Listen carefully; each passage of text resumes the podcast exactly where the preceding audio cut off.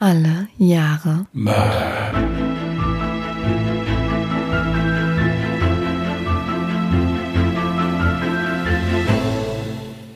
Herzlich willkommen zu Alle Jahre Mörder, der True Crime Podcast mit Christian, hallo. Und Jasmin. Hallo. Ich bin echt froh, dass wir heute die Aufnahme hier machen können. Denn irgendwie ist die Woche doch ein wenig anders gelaufen als geplant. Ich dachte eigentlich jetzt, du würdest jetzt eröffnen, dass du jetzt echt froh bist, dass du jetzt mit mir hier sitzen darfst. Ja, aber du, es ist schon wieder sehr fachlich, was du jetzt ausführst. Gut, da kann man jetzt von halten, was man will. Also ich, äh, gut, ja. Ich bin natürlich sehr froh, dass ich jetzt mit dir hier sitzen kann. Also ich muss dazu auch sagen, der arme Christian, der hat jetzt, glaube ich, die Woche von mir 70 Termine an den Kopf geschmissen bekommen. es waren nicht ganz 70.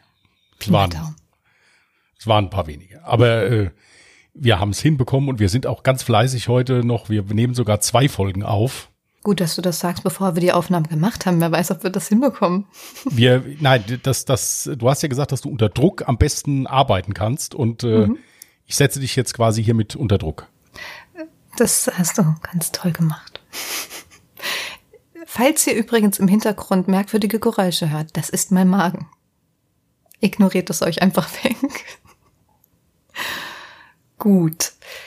Dann können wir ja gerne anfangen, wenn, also wenn das für dich in Ordnung ist. Ja, natürlich. Ja. Also heute ist Jasmin dran. Richtig? Ja. Und ich lausche ergriffen. Ich erzähle euch heute von einem Kreuzworträtselmord aus dem Jahre 1981. Dieser war einer der bekanntesten Kriminalgeschichten der DDR. Dazu zunächst wieder eine Triggerwarnung. In meinem heutigen Fall geht es um sexuellen Missbrauch und Mord an einen kleinen Jungen. Und vielleicht noch kurz eine Info für all diejenigen, die gerne abschalten, sobald es zur Verurteilung kommt.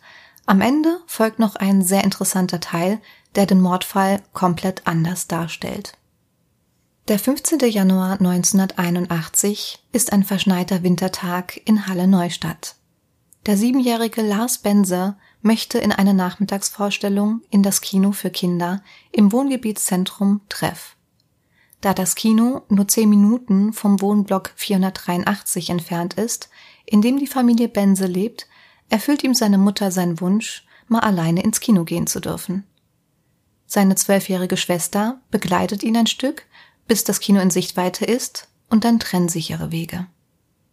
Doch als Lars nicht zum Abendessen zurückkommt, bekommen seine Eltern allmählich panische Angst. Sie suchen sämtliche Spielplätze ab und telefonieren mit Bekannten, Mitschülern und Freunden. Doch keiner weiß, wo sich Lars aufhält. Schließlich melden sich die Eltern um 18 Uhr bei der Volkspolizei und melden ihren kleinen Jungen als vermisst. Zunächst versucht die Polizei, die beiden Eltern zu beruhigen, da es durchaus mal vorkommen kann, dass kleine Kinder die Zeit beim Spielen vergessen. Doch noch am selben Abend beginnt die Polizei mit der Suche nach dem vermissten Jungen. Auch freiwillige Helfer der Volkspolizei beteiligen sich an der Suche. Es wird nun aufwendig das komplette Wohngebiet durchkämmt. Erschwerend war hier, dass die sozialistische Großplattenbauweise viele Versteckmöglichkeiten für spielende Kinder bot. Es gab lange, unübersichtliche Flure mit Abstellkammern, verwirrende Treppenhäuser, wo der Fahrstuhl nur alle drei Stockwerke hielt, und flache Dachzonen, wo sich der kleine Junge hätte aufhalten können. Zudem wurde die Suche auf alle Kellerräume des Wohngebietes und das unterirdische Versorgungs- und Leitungssystem der Stadt ausgedehnt. Doch leider ohne Erfolg. 14 Tage nach dem Verschwinden des Jungen fand der Streckenwärter Uwe Teuerkorn an der Bahnstrecke Halle-Leipzig einen älteren schneebedeckten Reisekoffer. Im ersten Moment erwartete der Streckenwärter etwas Schönes darin vorfinden zu können, wie zum Beispiel Geld. Er machte sich schon Gedanken darüber, was er wohl damit anstellen könnte, oder ob er es doch vielleicht abgeben sollte. Doch was ihn jetzt erwartet, begleitet ihn sein ganzes Leben lang. Er öffnet den Koffer vorsichtig mit einem Laschenschlüssel. Und für diejenigen, die jetzt nicht wissen, was ein Laschenschlüssel ist, ich musste das auch erstmal googeln. Das ist ein Schienenwerkzeug, welches aussieht wie ein übergroßer Schraubenschlüssel. Und er bekommt nun den Schock seines Lebens. Er findet darin die Leiche des siebenjährigen Lars Bense. Der Körper des Siebenjährigen wurde geradezu eingepresst in den Koffer gelegt. Um feststellen zu können, ob der Junge noch lebt, nutzt er seinen Laschenschlüssel und drückt gegen den linken Oberschenkel des Jungen.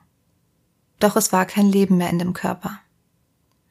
Sofort werden die Eltern des kleinen Jungen über den Fund der Leiche informiert.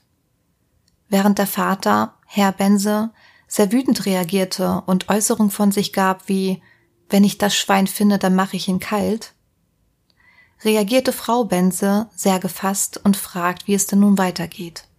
Daraufhin gab der Leiter der Mordkommission Siegfried Schwarz den Eltern das Versprechen, er würde den Mörder ihres Sohnes finden. Der Koffer wurde mittlerweile in das Gerichtsmedizinische Institut Leipzig gebracht und untersucht. In dem Koffer befanden sich eine Menge zusammengeknüllte Zeitungen und darunter die in einer Plastiktüte verpackte Leiche des Jungen. Die anschließende Obduktion ergab, dass Lars Bense Opfer eines Sexualverbrechens wurde. Die Leiche wies zudem mehrere Stichverletzungen und Verletzungen durch stumpfe Gewalt auf. Da es sich bei dem Koffer um ein Massenprodukt handelte, war es nicht möglich, den Eigentümer zu ermitteln. Ebenso führte die Plastiktüte zu keinem weiteren Ergebnis, da es sich hierbei um eine Verpackung einer tausendfach verkauften Bettdecke handelte. Jedoch war das Interessante bei den zusammengeknüllten Zeitungen, dass jedes darin befindliche Kreuzworträtsel ausgefüllt wurde. Somit hatten die Ermittler eine erste brauchbare Spur. Da laut Experten weitere Morde des Täters zu erwarten waren, hatte eine rasche Aufklärung des Verbrechens hohe Priorität. Es wurde nun damit begonnen, systematisch von allen Bewohnern Halle Neustadts Schriftproben einzuholen. Von Pass- und Meldewesen wurden Listen erstellt und überprüft, ob Besucher da gewesen sind, Bewohner umgezogen oder gar unangemeldet in Halle Neustadt wohnhaft sind. Dies war ein sehr aufwendiger Prozess und fast schon wie die Suche nach der Stecknadel im Heuhaufen da Halle Neustadt zu diesem Zeitpunkt über 100.000 Einwohner hatte. Außerdem wurden Altpapiersammlungen durchgeführt und die Zeitungen darin nach ausgefüllten Kreuzworträtseln durchgesehen, um einen Schriftvergleich durchführen zu können. Zusätzlich bemüht man sich anhand der Originalschrift in den Zeitungen zu Erkenntnissen über den Täter zu kommen. Nachdem die Sachverständigen mehrere tausend Schriften verglichen hatten, kamen sie zu dem Entschluss, dass die Schriftmerkmale auf eine Frau mittleren Alters hinwiesen. Jedoch vermuteten die Ermittler von Anfang an, dass die Schriftverursacherin und Täter zwei verschiedene Personen sein müssen. Sechs Wochen nach dem Fund des Koffers wenden sich die Ermittler an die Humboldt-Universität Berlin, um die Fragen klären zu können, wo der Tatort lag und um welchen Täter es sich handeln könnte. Diese kam zu dem Ergebnis, dass es sich um einen Tatort in einem Innenbereich, wie zum Beispiel in einer Wohnung, in einer Garage, ein Schuppen oder ähnliches gehandelt haben muss. Die Analyse des Täters ergab, dass es sich um drei mögliche Täterversionen handeln könnte. Die erste Version, ein erwachsener Täter als Autoritätsperson, der den Jungen zum freiwilligen Mitgehen veranlassen kann. Wie zum Beispiel ein Polizist oder Lehrer. Die zweite Version wäre ein Bekannter oder Verwandter. Die dritte Version wäre ein jüngerer Täter, der bei Lars verbal ein solches Interesse weckt, dass er zum freiwilligen Mitgehen veranlasst werden kann. Verstärkt werden nun Homosexuelle und Pädophile Vorbestrafte unter die Lupe genommen. Insgesamt wurden 1792 Vernehmungen und Befragungen durchgeführt. Aber auch dies führte zu keinem weiteren Ergebnis. Ich muss, äh, muss jetzt noch mal zwischenfragen gerade. Mhm. Diese drei Tätervarianten, die die jetzt mhm. hatten, da sind die ja immer nur davon ausgegangen, dass das, dass das Kind freiwillig mitgegangen ist. Also haben die komplett ja. die äh, Überlegung außer Acht gelassen. Ich meine, das Kind hätte ja auch gewaltsam mitgenommen werden können. Also sprich jetzt äh, hm. so der Klassiker, Auto fährt neben das Kind, einer springt raus, zerrt das Kind rein und, und äh, fährt weg. Das haben die also Stimmt. also bei den Ermittlungen komplett außer Acht gelassen jetzt. Also die waren immer der Ansicht, dass das Kind freiwillig mitgegangen ist. Ja. Das ist auch ein bisschen abenteuerlich, aber gut. Ja, das stimmt. Neun Monate lang konnte trotz intensiver Untersuchung der zur Verfügung stehenden Schriftproben kein Erfolg erzielt werden.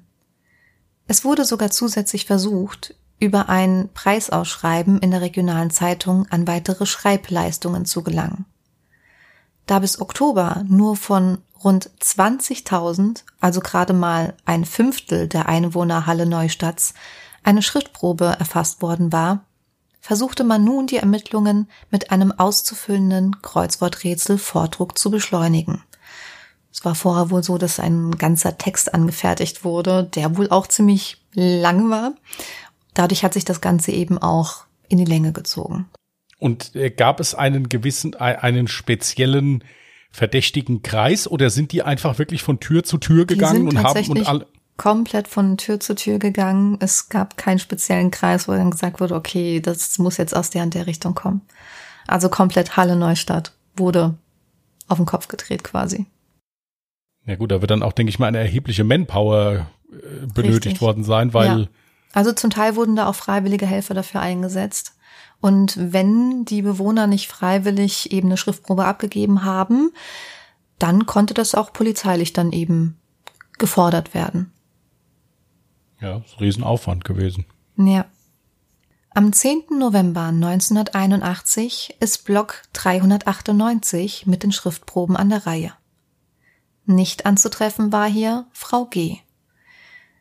Der Schriftfahnder erfährt, dass die Mitte 40-jährige Frau als Saisonkraft an der Ostsee arbeitet. Die örtliche Polizei wird mit der Einholung der Schriftprobe beauftragt. In einem Café, in dem sie arbeitete, wird die Schriftprobe von ihr genommen und nach Halle weitergeleitet. Am Freitag, den 13. November, kommt diese dort an, bleibt aber über das Wochenende liegen.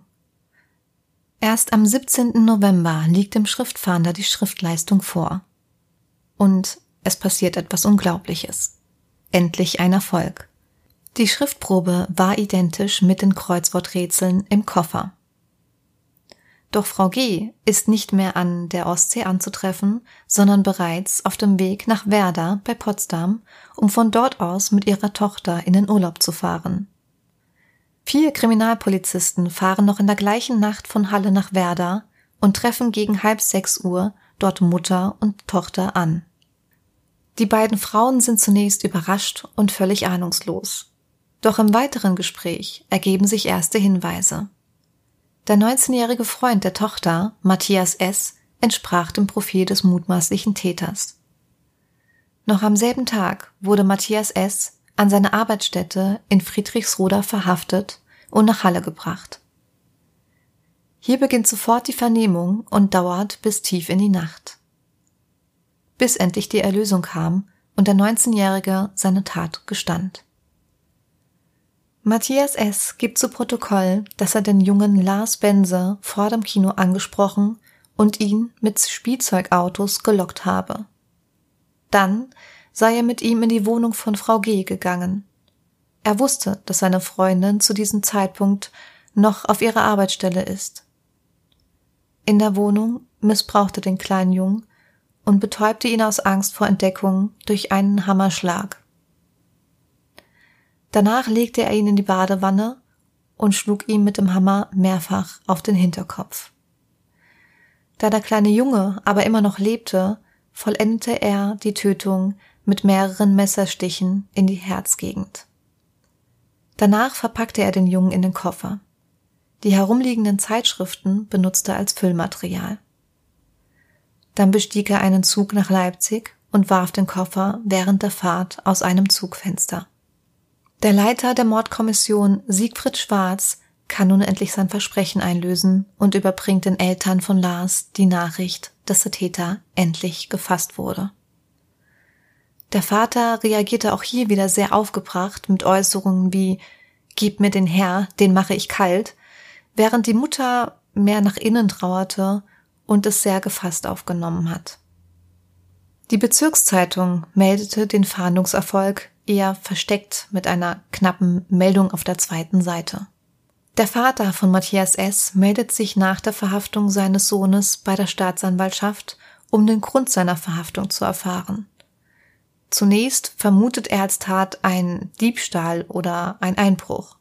Doch als er von der Tat seines Sohnes erfahren hat, bricht er völlig in sich zusammen.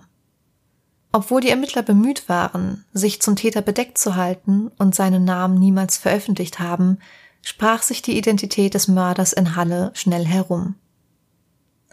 Seit diesem Tag waren die Eltern von Matthias S. nicht mehr in der Lage, zur Arbeit zu gehen und haben sich nicht einmal mehr auf die Straße getraut. Schließlich wurde ihnen eine neue Wohnung in einer anderen Stadt gesucht und sie bekamen neue Arbeitsplätze. Im Sommer 1982 wird vor dem Bezirksgericht Halle der Prozess gegen Matthias S. eröffnet. Die Anklage lautete auf Mord in Tateinheit mit sexuellem Missbrauch. Beantragt wird eine lebenslange Haftstrafe.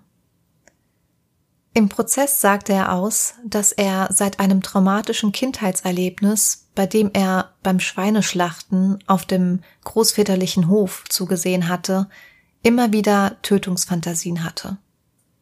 Seine Freundin berichtete auch über eine gestörte Sexualität. So gab sie an, dass sie ihm, bevor er sie streicheln konnte, immer erst Geschichten über kleine Jungen erzählen musste. Manchmal erzählt er ihr sogar, dass er irrsinnig Lust hätte, einen zu töten. Das war für mich irgendwie, also spätestens in dem Moment ist mir mega schlecht geworden. Und für mich auch unbegreiflich, einen Partner an der Seite zu haben, der solche Fantasien hat oder äußert. Ich glaube, ich wäre sofort weggerannt. Ja, es wäre halt auch mal interessant gewesen zu wissen, inwiefern die Frau da auch noch mal strafrechtlich angegangen worden ist, weil äh, hm. da sind wir ja schon fast im Bereich von der Unterlassung. Ja, also das ist ja eigentlich auch was, was man hätte melden können und der hat halt ganz klar äh, psychopathische Züge, weil, wie gesagt, ich sage nochmal, wenn ich jemanden umbringe, wenn ich jemanden erschieße, das ist eine Fingerbewegung und der fällt um, wenn ich richtig treffe und ist tot. Mhm. Wenn ich jemanden erschlage, dann zwischendurch nochmal auf gut Deutsch das Mordwerkzeug wechsle, ja, und dann nochmal auf den einsteche, abgesehen davon, dass es ein Kind ist, das ist ja nochmal mhm. eine Spur krasser im Prinzip. Da sieht man ja mal, dass da ja eine komplette Verlust der Impulskontrolle da ist. Ja, also der hat ja überhaupt keine Skrupel gehabt, weil wie gesagt, es, ja. wie du es schon gesagt hast, es dauert, bis du einen Menschen erschlagen hast oder erwürgt hast oder das geht nicht ja. innerhalb von einer Minute. Ich meine, da musst du schon verdammt gut treffen, ja. Aber du ähm. hast gerade gesagt, du fändest es mal interessant zu wissen, inwieweit die Freundin äh, dafür belangt wurde. Ja. Für was denn? Sie war ja nicht dabei. Meinst du aufgrund, also man, sie hätte melden müssen, dass ihr Freund solche merkwürdigen Fantasien hat? Es kommt halt drauf an. Also solche Sachen, ja, man kann das melden. Natürlich ist es dann halt auch so, inwiefern, was willst du da machen? Ja, also hm. man kann jemanden ja nicht dann zwingen, sich da behandeln zu lassen oder sowas. Aber spätestens als das passiert ist, hätte die Freundin da vielleicht ein Muster erkennen können und hätte sich bei der Polizei mal melden können. Ja. Das stimmt. Aber ich habe ja noch gesagt, hm. am Ende folgt noch etwas dauert nicht mehr lange. Dann Gut. können wir da das Thema gerne nochmal aufgreifen. Ja. Matthias S. wird zu lebenslanger Haft verurteilt. Fast zehn Jahre seiner Haft verbüßt er im Zuchthaus Brandenburg. Dann kommt die Wende und eine Überprüfung der Urteile. Da Matthias S. zur Tatzeit erst 19 Jahre alt war und damit in der Bundesrepublik die Anwendung des Jugendstrafrechts möglich gewesen wäre, beantragte der bundesdeutsche Staatsanwalt 1991 die Wiederaufnahme des Verfahrens. Das neue Urteil vom 20. Mai 1992 lautete wegen Mordes zwar erneut auf Höchststrafe, wird allerdings auf zehn Jahre reduziert. Bis 1996 war Matthias S. im Landeskrankenhaus für forensische Psychiatrie Uchtspringe untergebracht. Anschließend lebte er bis 1999 in einem Projekt für betreutes Wohnen. Presseberichten zufolge soll er anschließend in Thüringen untergebracht worden sein. Tatsächlich lebte er aber mit seiner Frau und deren Sohn aus einer früheren Beziehung in Magdeburg. Dort verstarb er am 15. Januar 2013 im Alter von 50 Jahren nach einer schweren Krankheit und wurde am 2. Februar 2013 auf dem Magdeburger Westfriedhof beigesetzt. Und jetzt kommen wir zu dem interessanten Teil, den ich ja am Anfang versprochen hatte. Die damalige Freundin von Matthias S. veröffentlichte 2013 den Roman Der Kreuzworträtselmord. Die wahre Geschichte. Im Vorwort ihres Buches schreibt Kerstin Apel, es handele sich um einen Roman, dessen Handlung teils auf tatsächlichen Ereignissen beruhe und teils frei erfunden sei. Sie berichtet darin über bisher nicht bekannte Details. Sie gab an, am 15. Januar früher als sonst von der Arbeit nach Hause gekommen zu sein und Matthias S. überrascht zu haben, als er in der Wohnung ihrer Mutter den kleinen Jungen in der Badewanne festhielt. Das Buch schildert den Dialog zwischen ihr und ihrem Freund. Ich zitiere Ich habe einen kleinen Jungen mit in die Wohnung genommen. Ich konnte einfach nicht anders. Er war so niedlich. Irgendwas ist da über mich gekommen. Ich musste ihn um alles in der Welt mitnehmen. Irgendwie lebt er noch, aber nicht mehr so richtig. Ach, ich weiß nicht, du siehst ja, wie es hier aussieht. Und ich versuche ihn erstmal ins Herz zu stechen, vielleicht bekomme ich ihn dann tot. Dann sei ihr Freund im Badezimmer verschwunden, in dem er den sterbenden Jungen zuvor abgelegt hatte. Ich zitiere wieder Und wieder hörte ich dieses furchtbare Geräusch aus dem Bad. Ich hielt mir schnell die Ohren zu. Laut ihrem Roman soll sie Matthias S. geholfen haben, die Leiche in den Koffer zu packen und später loszuwerden. Aufgrund ihres Romans wurde im Februar 2013 durch die Staatsanwaltschaft Halle ein Ermittlungsverfahren gegen die damalige Freundin des Täters eingeleitet. Die Staatsanwaltschaft prüfte eine mögliche Mittäterschaft oder Beihilfe. Allerdings wurden die Ermittlungen im April 2014 aus Mangel an Beweisen wieder eingestellt, da die damalige Freundin des Täters angab, dass diese Schilderungen reine Erfindungen der Spannung wegen gewesen seien und sich dies nicht widerlegen ließ. Und jetzt darfst du gerne nochmal mit mir brainstormen. Ich fand diesen Teil so krass zu lesen, dass, dass die, diese damalige Freundin ich weiß jetzt gar nicht, ob sie halt wirklich, ob das jetzt ein Künstlername ist, dieses ähm, Kerstin Apel, oder ob die jetzt wirklich so heißt. Aber als ich halt erfahren habe, dass die einen Roman geschrieben hat, wo es ja auch wohl um diesen einen Tattag ging, dachte ich mir, das, das, also das kann sie sich doch alles nicht so haargenau aus den Fingern gesaugt haben. Also ich bin da jetzt schon erstmal einen Schritt vorher. Also ich finde es absolut geschmacklos, überhaupt einen solchen Roman zu schreiben. Ja. Ja, wenn diese Frau jetzt eine Geschichte erzählt hätte, die wirklich so passiert ist, wie sie das verarbeitet hat, wie sie ihn dann wegen mir angezeigt hat, wie sie versucht hat, ihn abzuhalten davon, dann wäre das ja so eine, könnte man das ja noch unter dem Leitfaden der Vergangenheitsbewältigung in irgendeiner Form begründen.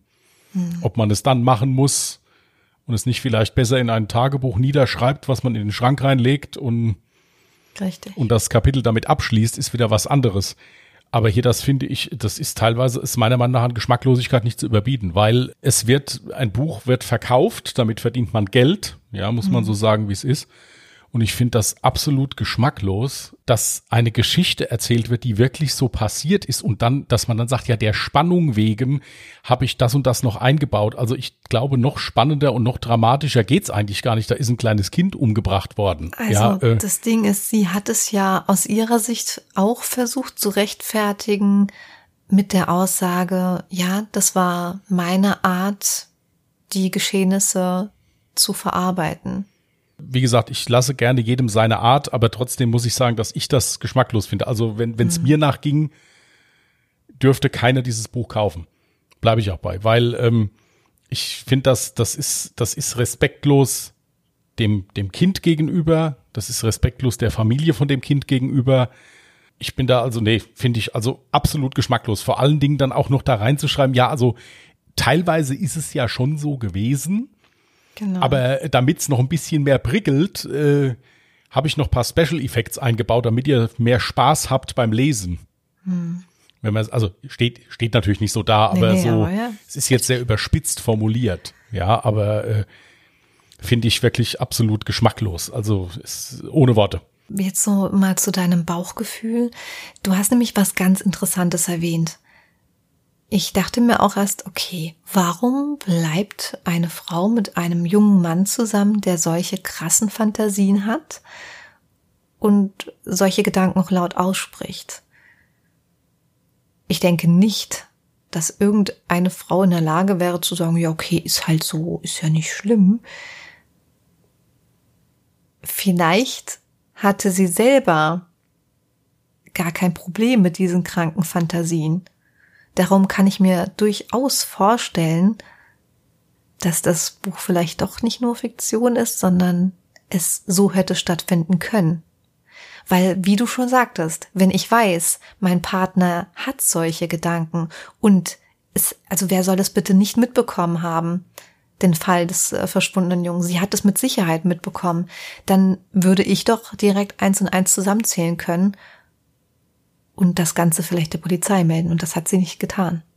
Es ist immer schwierig, sowas, wie du schon sagst, es ist am besten, wenn man da brainstormt, weil mhm. es gibt so viele Fälle, die man sieht, wo Menschen jetzt, also der Ehepartner, die Ehepartnerin schlecht behandelt werden, wo man sagt, mein Gott, das hätte doch auffallen müssen.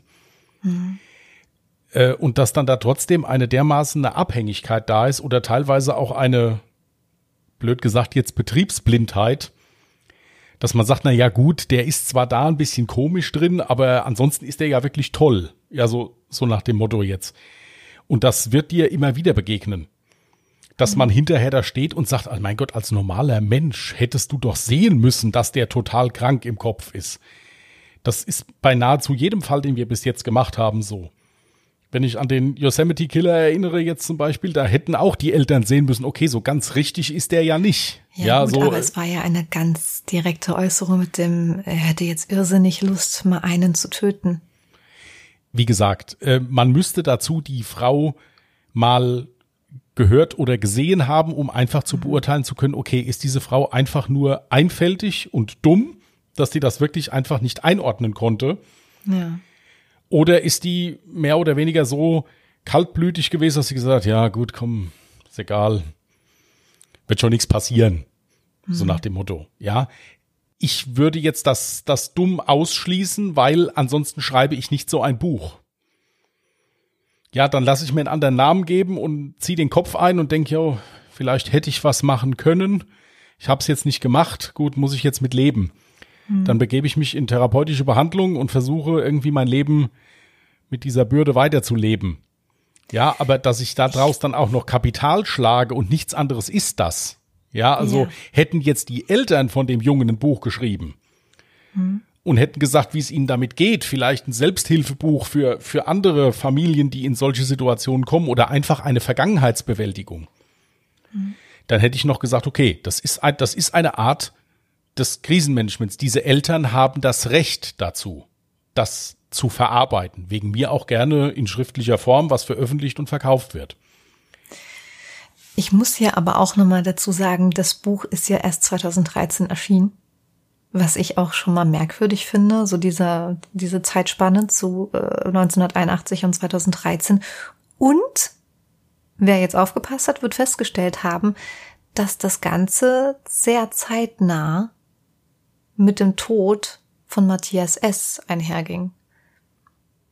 Ja, dass man den nicht mehr befragen konnte, ob da Richtig. irgendwas war, plus dass dann auch bald schon 30 Jahre wieder rum waren und für eine Beihilfe oder sowas. Äh, ja. Ja, also ich finde es, muss ich wirklich mal so sagen, ich finde es dreist. Das ja. ist so das richtige Wort. Also ich finde, das ist eine Unverschämtheit. Tut mir furchtbar leid. Ich habe vor jedem Achtung und Respekt, der sich hinsetzt und seine Gedanken niederschreibt. Aber das hier hat nichts mit, das, das ist einfach, das ist geschmacklos. Dreist und geschmacklos, finde ich das und absolut respektlos den Eltern und der Familie gegenüber. Absolut. Das Buch würde ich schon aus Prinzip nicht kaufen. Da könnte drinstehen, was wollte, würde ich nicht unterstützen, sowas.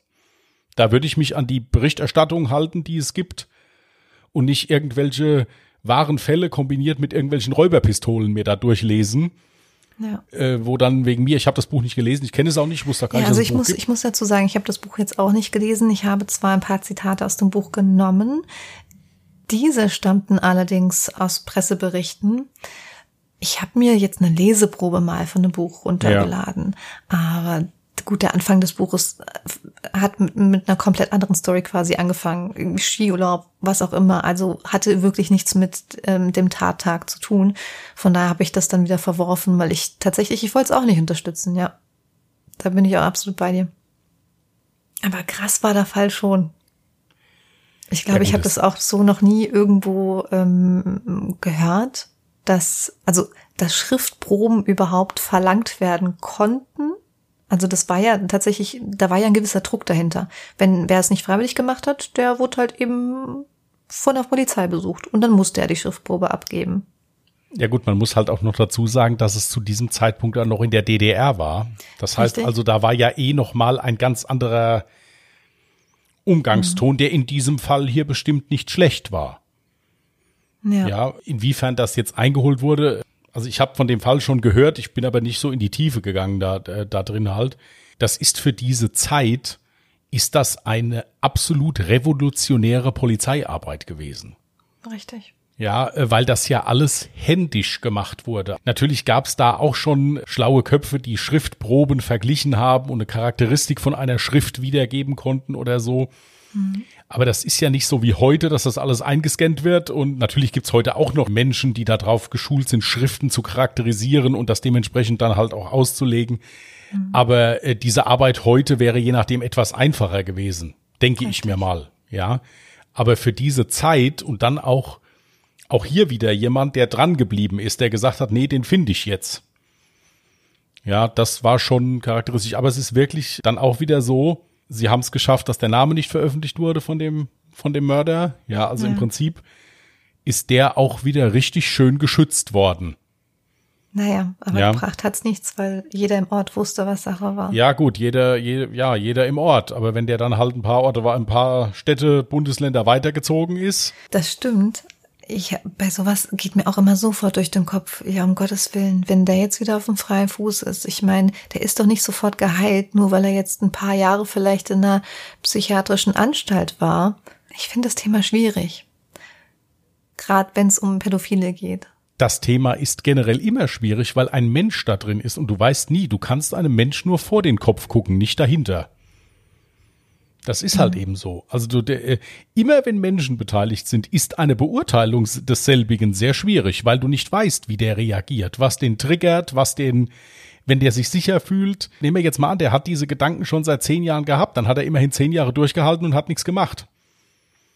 Wenn man es jetzt mal so nimmt. Wenn der jetzt die nächsten 15 Jahre auch noch durchhält, äh, und dann, ich meine, gut, es hat sich ja dann erledigt. Er ist ja, äh, ist ja nicht mehr am Leben. Aber diese ganze Sache ist heftig gewesen, weil wie gesagt auch die Brutalität, wie dieses Kind umgebracht worden ist. Ja. Gut. Ja, gut ist es nicht, aber, aber das Gut sollte eine Überleitung ähm, zum Ende werden, denke ich mal, oder? Ich hoffe, euch hat jetzt die Story nicht zu sehr runtergezogen. Du wolltest mit Sicherheit noch für die nächste Folge oder für die nächsten Ich muss Folgen für mich, die muss, nächsten Jahre äh, auslosen. ja, also wir müssen ja sagen, haben wir am Anfang des Podcasts ja schon gesagt, dass ich habe schon einmal gelost, Also ja, für meine Folge musst weil du noch äh, auslosen. genau, hab ich Jahr muss noch nicht. für deine Folge noch auslosen. Welches Jahr hattest du denn für dich ausgelost? Ich hatte für mich jetzt 1984 ausgelost. Mhm. Und der ist auch schon fertig, der liegt hier schon vor mir. Der wird jetzt als nächstes aufgenommen. Immer diese Streber. Ja, ja, ja, weil wir, wie gesagt, nächstes Wochenende auf der Vaporscom sind. Ja. Und deswegen, äh, da haben, machen wir uns quasi nach fünf Podcasts oder sechs unseren ersten Betriebsausflug, wenn man es jetzt so nimmt. Und ich hatte für mich 1984 ausgelost im Vorfeld schon und den Fall habe ich auch schon fertig gemacht. Und ich werde jetzt sitze gerade vorm Rechner und werde jetzt für Jasmin auslosen. Und die liebe Jasmin hat 2010 als nächstes. Okay, sehr gut. Dann schaue ich mal, was ich da für einen Fall rausfinden kann. Wie gesagt, ich bin die langsame von uns beiden. Ihr könnt gerne jetzt direkt auf Instagram mal einen Vorschlag einsenden, welchen Fall ich von 2010 nehme. Auch gerne auf Twitter natürlich. Auf Instagram findet ihr uns unter allejahremörder mit OE. und auf äh, Twitter unter @allejahremorde. Gerne könnt ihr uns auch eine E-Mail zukommen lassen. Die ist auch hier in der Beschreibungsbox drin. Und ich möchte an der Stelle, da ist mir nämlich noch was eingefallen, weil ich gerade gesagt habe, ihr könnt gerne mal einen Vorschlag ähm, uns schicken oder beziehungsweise mir. Das Ding ist, ich hatte ja erst Ewigkeiten gesucht und mich immer wieder umentschieden, bis mir dann in den Kopf gegangen ist, da gab es doch eine nette Nachricht. Ja, der Kreuzworträtselmord ist uns vorgeschlagen worden genau. auf Instagram. Richtig. Also liebe Grüße gehen raus. Ich weiß gar nicht, ob ich jetzt den Namen sagen darf, aber du weißt, dass du angesprochen bist. Ja, ich hoffe, du freust dich, dass ich diesen Fall jetzt genommen habe. Dann würde ich sagen, war's das von uns für heute. Mhm. Es ist immer, es ist immer schwierig zu sagen nach, nach so einem Fall. Wir hoffen, dass es euch gefallen hat. Ja. Deswegen sage ich jetzt mal, wir hoffen, dass wir euch informieren konnten. konnten. Unterhalten ist auch, finde ich auch ein bisschen. Ja, okay. Wir hoffen, wir hoffen, dass es eine, eine informative Folge war und dass, dass wir, wir eure Zeit ein wenig überbrücken konnten. Genau, genau. Das, ja, das hört sich gut an. Dass ihr, dass die Zeit nicht vergebens war, die ihr uns hier geschenkt habt. Und da wünschen wir euch eine ruhige Woche. Passt gut auf euch auf. Und wir sagen Tschüss.